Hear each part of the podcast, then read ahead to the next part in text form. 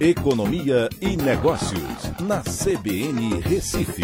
Oferecimento Cicred Recife e Seguros Unimed. Soluções em seguros e previdência complementar. Atena BGA Investimentos, o escritório referência da XP Investimentos em Pernambuco. Olá, amigos, tudo bem? No podcast de hoje eu vou falar sobre a desaceleração que a economia deve estar sofrendo agora com a falta de uma vacinação mais rápida. É, a gente tem um momento em que o número de casos está subindo num ritmo muito forte e está é, subindo num ritmo maior do que o ritmo com que a gente tem feito a vacinação da população. Então, isso faz com que você tenha um impacto na economia significativo.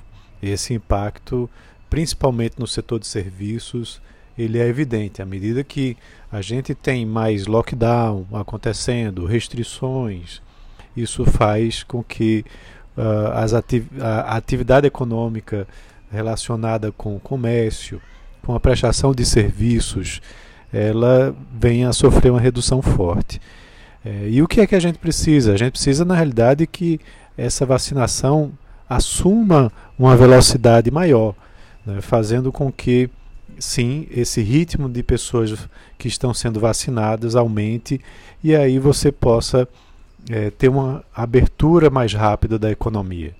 Na realidade, o impacto de uma nova rodada do auxílio emergencial ele poderia ser é, atenuado se a gente tivesse iniciado a vacinação lá atrás, em, no início de janeiro, no ritmo mais forte, com uh, uma campanha utilizando vários fornecedores né, de vacinas eh, para que essa problemática da vacinação viesse a ser atenuada. É, ainda mais que nesse ano a gente tem problemas sérios fiscais acontecendo. O déficit do ano passado foi muito forte e esse ano também é, traz preocupações para a nossa economia. Então, a, a torcida e, e, o desejo é para que você tenha aí uma aceleração no ritmo né, com que a vacinação acontece.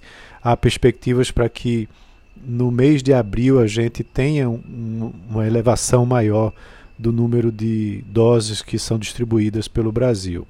Mas isso precisa ser urgente é, urgentemente antecipado, para que a gente tenha é, um número maior de pessoas sendo vacinadas e aí esses problemas de, interna, é, de internações de pacientes venham a ser reduzido e você possa ter uma reabertura mais forte da economia. Então essa é a preocupação que a gente inicia essa semana e que inclusive tem repercutido no mercado financeiro. Então é isso, um abraço e até a próxima.